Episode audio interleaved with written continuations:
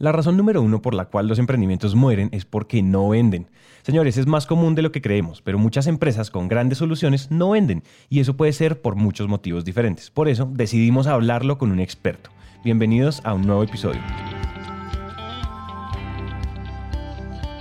Hola a todos y bienvenidos a Emprendete, un espacio para aprender a través de historias. Es un hecho que las historias son la mejor manera de aprender y queremos que aprendan en esos tiempos muertos como el tráfico, cuando hacen ejercicio, en salas de espera o mientras hacen de comer. Esos tiempos ya no son perdidos, son para que aprendamos juntos. Hola a todos, yo soy Santiago y les doy la bienvenida a un nuevo episodio de Emprendete. Hoy vamos a hablar de un tema sensible, tal vez el dolor de cabeza más común en las empresas del mundo y es vender. Vender es tan importante que a veces da la sensación de que si todo está mal en una empresa, pero venden mucho, como que la cosa tiene solución. Y al contrario, si todo está perfecto, pero no estamos vendiendo nada, es posible que los días de esta empresa estén contados. Y entonces, ¿cuál es la diferencia entre una empresa que vende mucho y una empresa que no vende? Para responder esta pregunta tan complicada, decidimos sentarnos con Hugo Carmona, quien se ha dedicado a descomponer y enseñar qué tiene un proceso de ventas exitoso. Con ustedes, Hugo. Yo puedo decir que soy una persona que adora y que se siente muy apasionada por el tema de las ventas. Pero más allá de las ventas es como de la transformación que se puede lograr gracias a las ventas en diferentes aspectos de la vida. Y personalmente he experimentado eso muchas veces y con muchas cosas. Antes de entrar en materias, justo contarles la historia de Hugo. Hugo nació en una ciudad llamada Buga, en el sudoccidente de Colombia. Vivió unos años en Cali, que queda muy cerca de Buga, y a los 18 años se fue a estudiar finanzas a Bogotá. Después de eso, y después de darse cuenta que no quería ser político, Hugo comenzó su carrera profesional como coordinador de inversiones en una aseguradora, donde lo que tenía que hacer eran cosas muy operativas como valorar y negociar títulos de inversión, comprar y vender divisas, etc. Y ahí no solo entendió que ese trabajo no era para él, sino que también comenzó a, como a interesarse por lo que hacían los comerciales. En esa época yo recibía, por ejemplo, a los comisionistas de bolsa o a los traders de los bancos para hablar de hacer negocios con la aseguradora. Y yo recuerdo que yo me quedaba en el cubículo después de que ellos se iban y yo decía, esta gente se va. Que yo aquí sigo metiendo los datos del Excel, así con las gafitas en el computador al frente. Y esta gente se va, se va a la calle. Y yo miraba por la ventana y había un sol y yo decía, yo voy a quedarme aquí hasta las 2 de la mañana.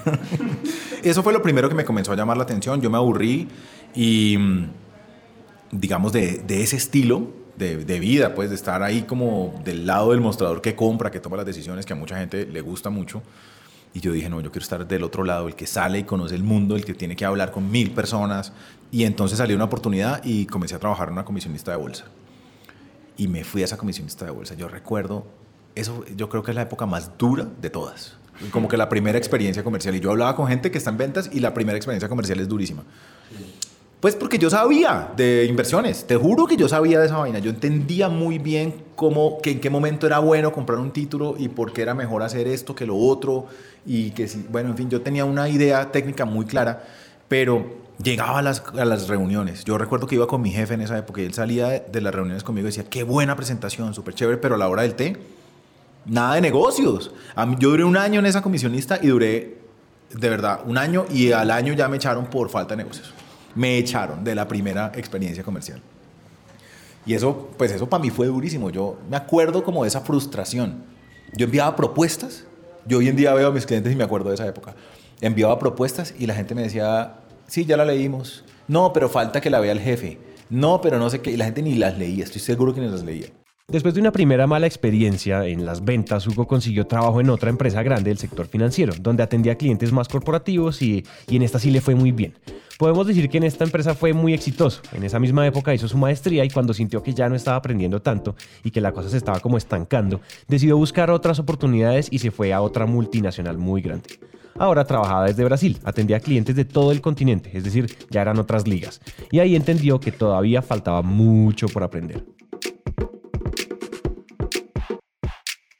Ahí volví a empezar a trabajar en ventas y me di cuenta que tenía que aprender muchas cosas. O sea, que si me había ido muy bien en la anterior experiencia profesional en el banco, eso tenía mucho que ver con la cantidad de plata que le metía al banco a publicidad, como que yo no tenía que hacer un gran esfuerzo. Yo recuerdo que cuando estaba en la comisionista yo tenía que llamar y llamar y llamar y llamar, y aquí yo también llamaba, pero era mucho más la cantidad de llamadas que me entraban para hacer negocios que las que yo tenía que hacer.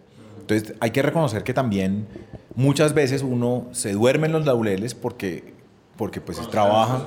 Sí, claro, trabaja en una empresa grandísima donde tiene grandes presupuestos de publicidad, la gente la conoce, le llegan a unos clientes y uno no se preocupa por desarrollar sus habilidades comerciales. Y eso me pasó un poco ahí y me enfrenté a la realidad cuando me fui para esta otra compañía multinacional. Hay productos más fáciles de vender que otros y hay procesos de venta que ya están más o menos inventados y otros que no. Ahora vamos a hacer más énfasis en el tema, pero aquí está precisamente el reto que tenemos los emprendedores. A veces lo que hacemos no es fácil de entender y cuando vendemos, lo que hacemos primero es un, como un proceso de evangelización o de educar y después ahí sí se vende y eso es muy caro. Y es posible que los recursos se nos acaben antes de que la cosa sea sostenible. Esto tiene detrás un reto enorme y es que los emprendedores tenemos que ser muy eficientes en el proceso de ventas muchas buenas ideas que pueden resolverle problemas a mucha gente se quedan y se pierden para siempre porque esa persona no las pudo, no las pudo vender. Porque el producto es bueno o el proyecto es bueno, la idea es buena, pero esa persona no desarrolló, sí, como la posibilidad de, de vendérselo a mucha gente. Entonces, siguiendo con la historia, trabajando en Brasil, Hugo tuvo la oportunidad de viajar a Nueva York a un curso de ventas que sencillamente le voló la cabeza. Fue allá que Hugo decidió dedicarse a formar equipos comerciales. Como ya escucharon, las ventas son un dolor de cabeza común. Hay muy buenos proyectos en la calle que no merecen morir y hay mucho conocimiento al cual no estamos accediendo los emprendedores. Eso se volvió el propósito y por eso decidió fundar Alques. Hay un punto donde tú tienes que decidir en la vida, bueno, yo me quiero enfocar en algo, en una sola cosa. Y entonces ese día yo dije, corté los puentes y dije, yo no voy a hacer nada más en la vida, solamente me voy a dedicar a Alques, transformación comercial, me voy a dedicar a hacer conferencias, consultorías, me voy a dedicar a hacer lo que pueda de este tema específico y cada día me voy a volver una persona más consciente y más conocedora de este tema específico, que es la manera en que es más eficiente organizar todo el conocimiento de una empresa para que la empresa pueda vender más. El, tema arranca porque vi, en realidad fue un caso particular, donde había una empresa espectacular, una empresa, una gran multinacional, una empresa muy importante, que del sector de tecnología, que me decía esta persona, que tenía vendedores técnicamente muy pilos, pero que les faltaba como algo. Está claro que necesitamos estructurar nuestros procesos comerciales y hacerlos más eficientes. Y entonces la mejor forma de hacerlo es entendiendo y mejorando las partes de este proceso. Por eso le preguntamos a Hugo qué es eso que le falta a los vendedores. Primero que todo, un tema como de motivación. ¿sí? Pero segundo, tú motivado pues haces muchas cosas, pero no es lo único que, o sea, motivado también. Necesitas muchas más cosas. Segundo era como un tema de la organización de tu conocimiento sobre el producto para que lo pongas, lo organices estratégicamente para que ese conocimiento le facilite a tus clientes la toma de la decisión de compra. Esa, esa organización es lo que yo hago, con base en tres ideas fundamentales. Un proceso comercial exitoso tiene que estar bien planificado. ¿sí? Y no solamente bien planificado porque yo diga, ah, es que primero hago esto, segundo hago esto, tercero hago esto, ¿sí?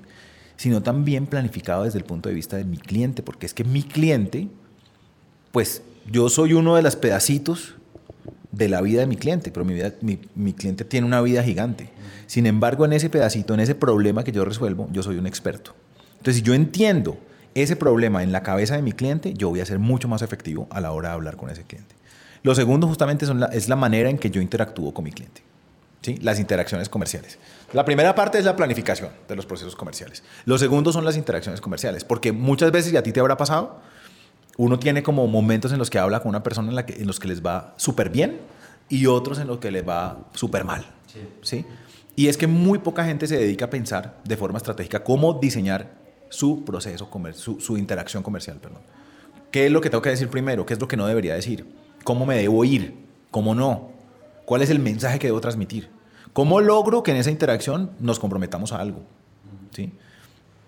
Y por raro que suene, esos son temas que mucha gente, incluso empresas importantes, como que no, no lo tienen tan definido y se dejan al azar. ¿sí? Y el tercer punto es la replicación de todo eso, como la estandarización de eso. Si yo logro que toda mi gente, todos mis vendedores, y si estoy solo en un emprendimiento, esto también aplica. Es decir, si yo logro entender muy bien mi proceso comercial y muy bien cómo llevar a cabo las interacciones comerciales, y yo logro como poner eso en el papel y estandarizarlo, eso se puede volver replicable. Entonces, si un proceso comercial tiene la planificación clara, las interacciones claras y algún elemento que le permita su replicación y su estandarización, esa empresa no la para nadie. Es así, le va muy bien. Y yo lo he visto con los clientes que tenemos hoy en día en Alques. Ya escucharon, planificación de la venta, interacción comercial y estandarización. Estas son las tres cosas que tenemos que tener en cuenta, pero era necesario hacer doble clic en cada una de estas para entender cómo se hace y por eso le pedimos a Hugo tres consejos para cada una. Lo primero que nos dijo es que para planear una venta tenemos que entender perfectamente el problema que estamos solucionando. Primer tip, ya sabemos cuál es el problema que resolvemos. ¿sí? Entendamos perfectamente bien sus causas y las consecuencias posibles de su digamos, que podría tener un cliente si actúa y hace algo con eso, o sea, si, si lo trata de resolver o si no hace nada. Es decir, si yo, por ejemplo, soy una persona, yo siempre pongo el ejemplo del alcohólico, ¿no? Pero si, si yo, yo llego a la conclusión de que soy un alcohólico, yo mismo, por mi cabeza, por mi proceso mental, llego a la conclusión de que estoy tomando mucho, ya está en mis manos resolver ese problema voy y resuelvo ese problema, ¿sí? Y vivo una vida mejor, o sigo siendo un alcohólico y asumo todas las consecuencias negativas de eso, que van desde perder el trabajo, perder la familia, etc. Eso mismo le pasa a tu cliente. Lo que, eh, lo que pasa es que de pronto él no es totalmente consciente. ¿Por qué? Porque tú eres el experto en el problema que tú resuelves. Él lo vive, pero no es experto en ese problema. La otra vez, en un libro muy chévere que se llama eh, Organizaciones Exponenciales, de Salim Ismail, el tipo definía digamos, como un emprendedor exitoso, aquel que tiene una pasión por resolver un problema y que además encuentra que la mejor forma de resolverlo es con una empresa. Porque cuando tú verdaderamente te apasionas por resolver un problema, te vuelves un experto en el problema. Y volverse un experto en el problema hace que la gente te mire de una manera distinta cuando llegan a hablar contigo. No es el tipo que me viene a vender y vamos a hacerle el favor a ver si me compra, sino es la persona que me viene a resolver un problema que me puede generar costos, me puede generar pérdidas de tiempo, me puede generar rabia, frustraciones, etc. Entonces, lo primero, entender perfectamente bien el problema. ¿Por qué? Porque si tú entiendes bien ese problema, Santi, pues tú vas a poder planear tu proceso comercial no solamente pensando desde tu oferta de valor, sino también desde el problema de tu cliente. Parece que antes de entender nuestro producto debemos entender perfectamente el problema de nuestro cliente y solo así entender igual de bien cómo lo resolvemos. Solo ahí estamos listos para diseñar las interacciones comerciales. La segunda cosa es que tú tienes que diseñar tus interacciones comerciales, no la puedes dejar al azar. Hay, hay frases que, en estos días oí una frase que decía que para poder ser espontáneo había que planearlo muy bien, una cosa así. Porque la espontaneidad es maravillosa y eso nos da naturalidad. Pero, y, eso nos da, de hecho, o sea, cuando tú eres espontáneo, tú eres mucho más creíble que cuando eres todo acartonado. Sin embargo, para poder tener éxito con esa espontaneidad, es muy importante que tú te planifiques muy bien y la planifiques muy bien, entiendas muy bien en una interacción comercial qué debe pasar. Debe ser agradable, pero debes generar legitimidad, pero también debes generar influencia. Y preparar eso es una cosa que requiere pues de tu, de tu esfuerzo, de tu conocimiento. Esto puede tener detractores porque es común creer que una buena venta es 100% espontánea y es producto de una capacidad sobrenatural del vendedor al observar al cliente y de tener la respuesta perfecta en el momento perfecto.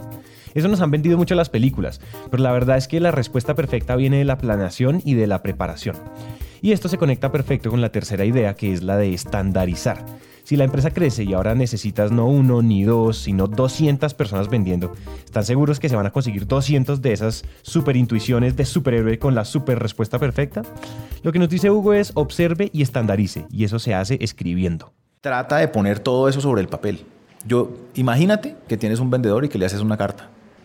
Cuéntale a ese vendedor cómo debería ser una, una llamada telefónica. Cuéntale cuál sería la llamada ideal y trata de, formarla. Lee, lee libros que de esto hay, hay muchas, mucha información en todas partes.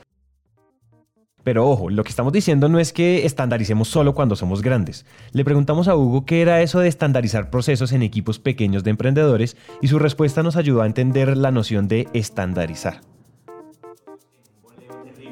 Pues los cuatro socios en el boleo terrible van a pensar, bueno, venga, ¿cuál, cómo, imaginémonos una, un tip, por ejemplo, seguramente ya han tenido alguna experiencia positiva con una buena visita o una buena llamada. Traten de analizar esa buena llamada. ¿Qué tuvo? O sea, por ejemplo, sí, como de construirle, decir, bueno, eh, en esta llamada, mira que la primera parte hablamos de tal tema y se generó una distensión en el ambiente. Eso puede ser un elemento de la llamada telefónica, cómo distensionar el ambiente. Hay cosas que funcionan muy bien para eso y otras que no. Un segundo elemento, listo. Ahí, por ejemplo, le hicimos unas preguntas a la persona y la persona comenzó a hablarnos y hablarnos y hablarnos.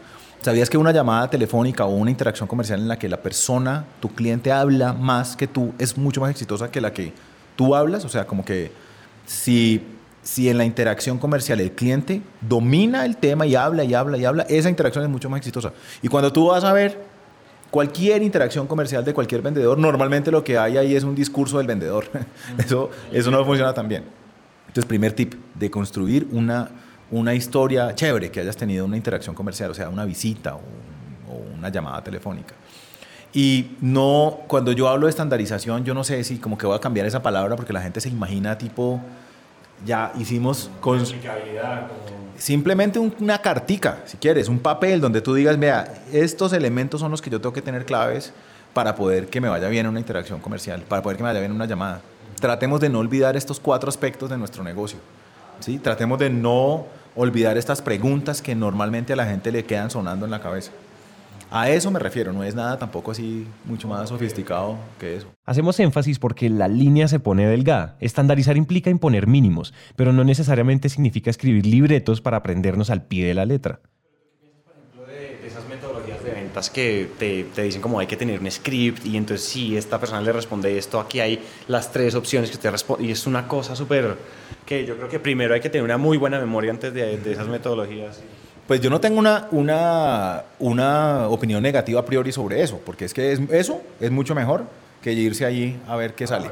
Sí, o sea, eso es, eh, digamos, algo que me estás planteando como supremamente complejo de aplicar, es mil veces mejor que a irse a, a nada. Pero pues también es lógico que, que, que, tú no puedes pretender algo muy complejo en un ambiente o en, una, en un proyecto de emprendimiento donde pues lo más importante es es ir vendiendo, ir saliendo y haciendo las cosas. Entonces, digamos que tú tienes que buscar la manera de entender bien cómo funciona tu proceso comercial, entender bien cómo funciona la mente de tu cliente y entender bien cómo, digamos, cómo mejorar la forma en que yo me aproximo a los clientes, qué le puedo meter a esa conversación, a esa llamada telefónica como para que sea algo más chévere. ¿sí? No necesitas llegar al punto de hacer un script, no es necesario llegar a ese punto, pero sí entender muy bien cuáles son los componentes, por ejemplo. Entender muy bien cuáles son los componentes de una buena venta. Esto lo estamos repitiendo varias veces y no es coincidencia. Ahora, hablando de estandarizar, una de las cosas más difíciles de estandarizar son esos dos primeros largos y tensionantes minutos. Por eso le preguntamos a Hugo cómo romper el hielo. ¿Cómo uno en los procesos comerciales, sobre todo en los presenciales, también en las telefónicas, pero cómo hace uno para romper el hielo? ¿Cómo, ¿Cómo abre uno la interacción? Mira, eso es de lo que más me preguntan y es súper clave. Yo creo que uno, lo, importante para romper el hielo es generar un ambiente de distensión. ¿sí? Es generar un ambiente de tranquilidad, que la persona que está con uno diga como, uy, por lo menos no la pasé mal. no me enseñó nada, no me dijo, pero por lo menos no la pasé mal. Y yo creo que hay que preparar frases para romper el hielo que sean como positivas, que sean Normalmente uno le hablan del tráfico, que fue una cosa horrible, o le hablan de una noticia terrible que está ocurriendo en este momento. Y pues es como normal que uno busque ese tipo de cosas porque es lo que todo el mundo está hablando. Pero dime, si tú no crees que el ambiente de la visita puede ser más positivo si tú le hablas de cosas chéveres a la persona, de, de algo que le guste a la persona. Un tip que a mí me enseñó un jefe, por ejemplo, era que mirara uno la oficina de la persona. Y si es que tiene, por ejemplo, una reunión en una oficina, como era mi caso donde yo trabajaba eh, y entonces uno veía, normalmente la gente en la oficina pone cosas que lo enorgullecen o que le parece chévere hablar de esas cosas. Tipo, yo recuerdo, no sé, alguna vez vi en la oficina de un cliente que eh, había un trofeo de un torneo de golf. Y algo sabía yo del tema de golf, entonces yo le hice la pregunta por el golf y estuvimos hablando 15 minutos o 20 minutos sobre golf y créeme que no fue tiempo perdido, si bien es tiempo que no estuvimos hablando sobre mi proyecto, fue un, tiempo en el que se generó una recepción mucho más chévere de mi cuento. Ese es un tip súper importante, hablar de algo más estratégico que simplemente decir cualquier cosa simplemente para llenar el espacio. Y ese puede ser, ese puede ser una alternativa interesante. Ya saben, comentarios intencionados y sobre todo positivos y mucha, mucha observación y recursividad. Ya se nos está acabando el episodio y entonces nos despedimos con una última reflexión que nos hizo Hugo. A veces creemos que la única forma de crecer es recibiendo inversión y nadie está diciendo que no sea una opción válida, pero no podemos olvidar nunca la forma natural en la cual una empresa crece y es vendiendo. Yo monto una empresa. Esa empresa la monto con un par de amigos y lo primero que salgo a buscar es plata para financiar la empresa. Como inversionistas para la empresa, pero casi, o sea, pero, pero no necesariamente salgo a buscar primero que plata, clientes. Y eso es una mentalidad muy loca, porque pues una empresa sobrevive a punta de clientes y de vender. Yo entiendo pues que obviamente eh, con la cultura de Silicon Valley, como de, ese, como de esas eh, venture capitalists y esas empresas que se dedican a financiar emprendimientos que no han tenido éxito, pues eso tiene lógica, pero ellos también buscan empresas que tengan una propuesta de valor. Puede ser que no hayan vendido mucho, pero que tengan una propuesta de valor suficientemente clara y un nicho suficientemente claro que, pues, que va a ser un éxito en algún momento. Pero yo siento que como que la idea que queda es montemos algo y vamos a buscar inversionistas. Y no, qué pena, pero yo pienso que hay que montar algo y vender y luego buscar inversionistas. Hasta aquí llega esta historia y nos encanta que hayan llegado hasta el final, porque una persona comprometida con su éxito es una persona comprometida con su educación. Emprendete es una comunidad donde nunca dejamos de aprender y este tiempo que acaban de invertir es un paso más para que su educación se convierta en un hábito. Y recuerden que de cada mil personas que nos escriben nos tomamos un café o hacemos una llamada con por lo menos 100 de ellas. Así que dejen la pena y escríbanos por WhatsApp.